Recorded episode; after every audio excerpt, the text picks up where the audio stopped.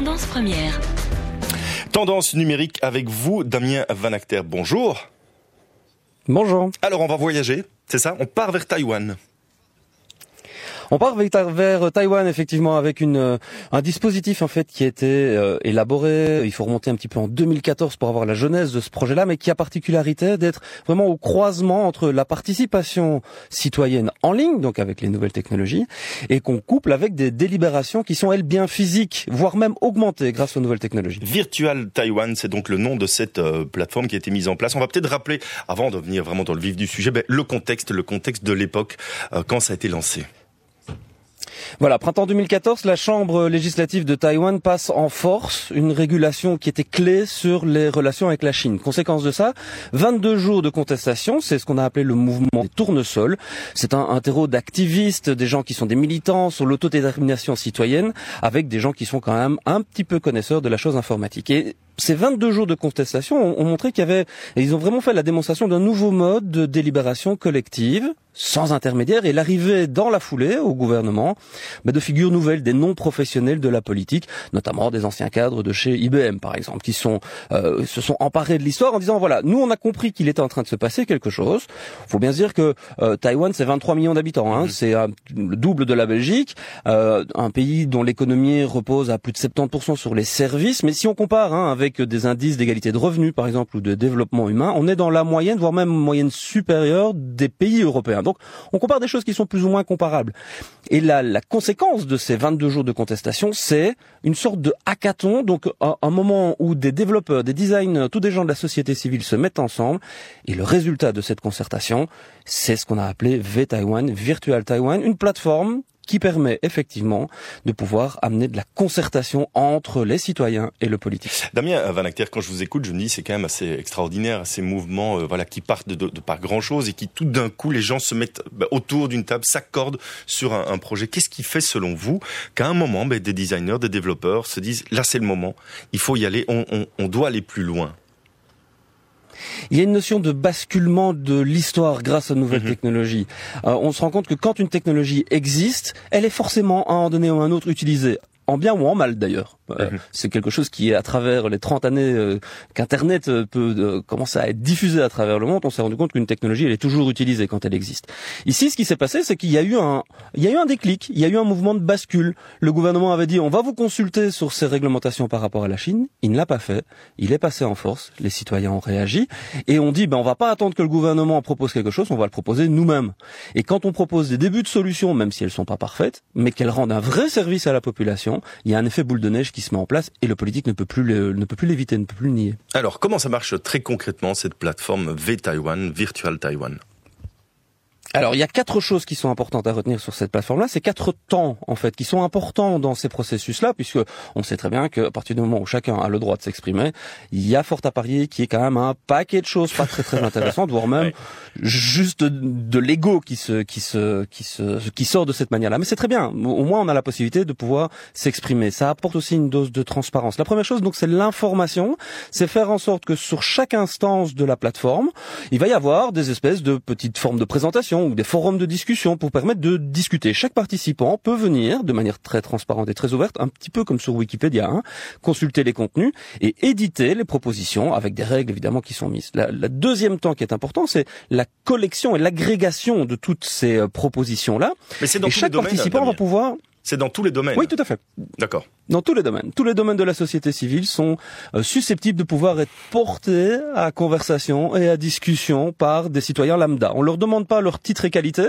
On dit juste voilà, la plateforme elle est disponible. Vous pouvez venir soumettre des sujets de conversation. Ouais. Et ces sujets de conversation, ils peuvent circuler évidemment sur les réseaux sociaux. Il y a de l'intelligence artificielle qui a été mise en place sur cette plateforme-là qui fait que les citoyens, en s'exprimant, en disant tout simplement d'accord, pas d'accord ou neutre, c'est trois boutons hein, qui existent sous les propositions.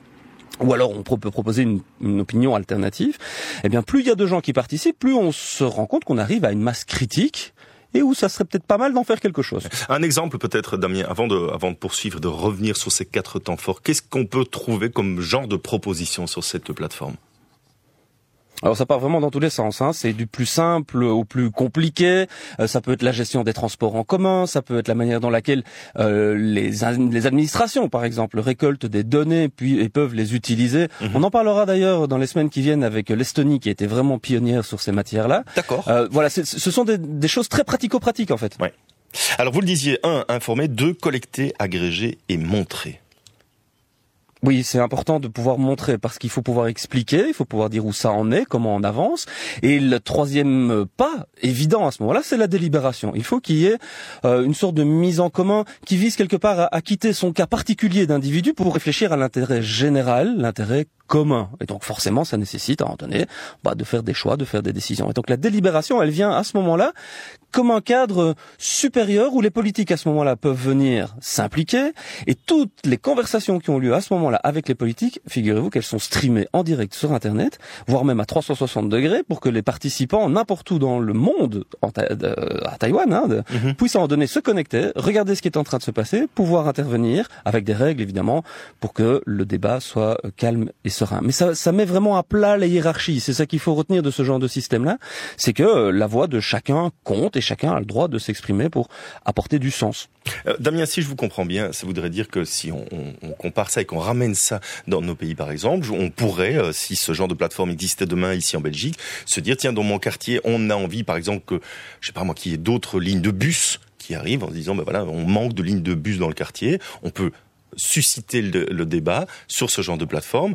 Et puis, une fois qu'il y a eu toute une série d'avis, c'est à ce moment-là que le politique viendrait, rentrerait dans le débat pour essayer de comprendre ce mouvement citoyen et d'y participer lui aussi. Tout à fait, c'est exactement ça. C'est de, c'est avoir une, un, un, processus en fait qu'on appelle bottom up, du bas vers le haut. Ce sont les citoyens qui s'emparent de leur vie au quotidien et puis qui disent, moi j'ai un problème, je voudrais essayer de le résoudre. Est-ce que je suis tout seul à avoir ce problème?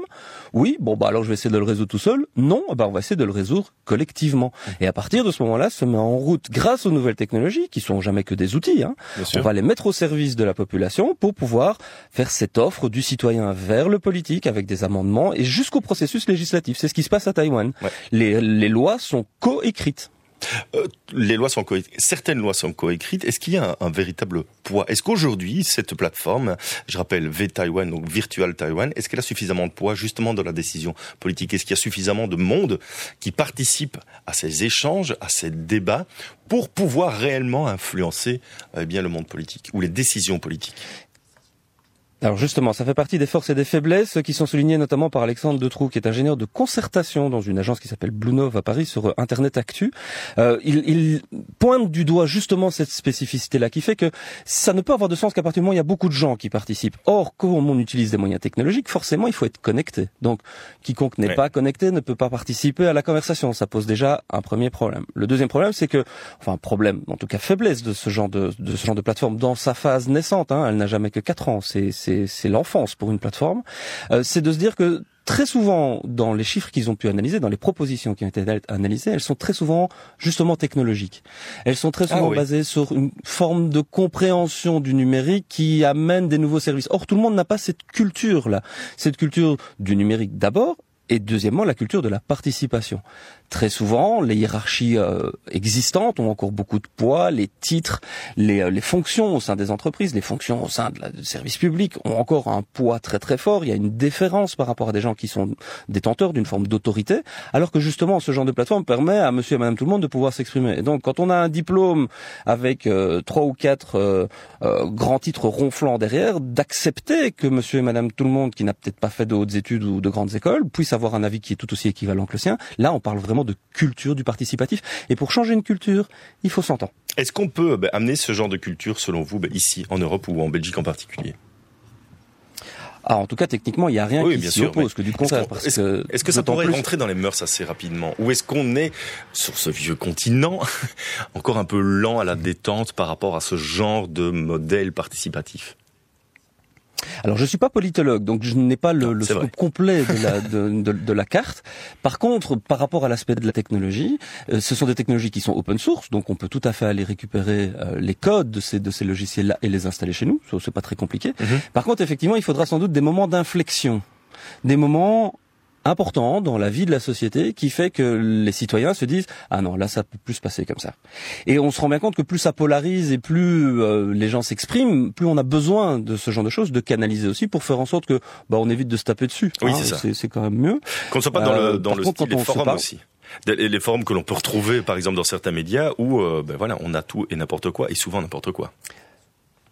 Oui, mais, mais a priori, moi, je préfère vivre dans un pays où on peut dire n'importe quoi plutôt que de devoir demander l'autorisation avant de l'ouvrir. Euh, c'est un peu ça la problématique. Alors oui, les gens vont s'exprimer. Très souvent, bah, la valeur informationnelle n'est pas très très importante. Par contre, quand on a la bonne structure, la bonne, la bonne méthodologie qui est en place, alors les pépites, elles émergent très naturellement par agrégation. Donc en, en Belgique, par exemple, le référendum, on sait qu'il est anticonstitutionnel, mhm. en principe. Ça n'empêche pas certaines communes d'avoir des consultations, mais qui ont toujours une valeur d'avis et qui est jamais coercitive.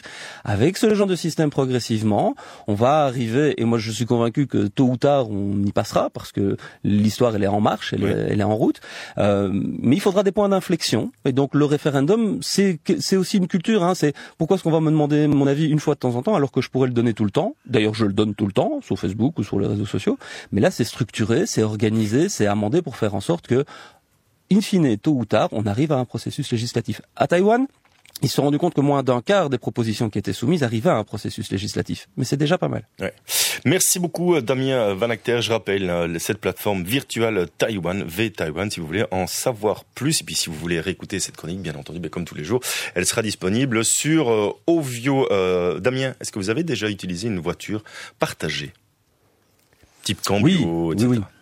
Ben, on va en parler aujourd'hui. Exact. Ce sera notre dossier du jour. Si vous voulez intervenir, vous n'hésitez pas, Damien, vous nous rappelez au 02 737 26 06 et vous nous faites part de votre expérience, de, puisque vous êtes nombreux à utiliser ce genre de voiture. Merci beaucoup, Damien Vanecter. On se retrouve la semaine prochaine, évidemment, pour une autre tendance numérique, une autre mise en avant, peut-être, d'une plateforme.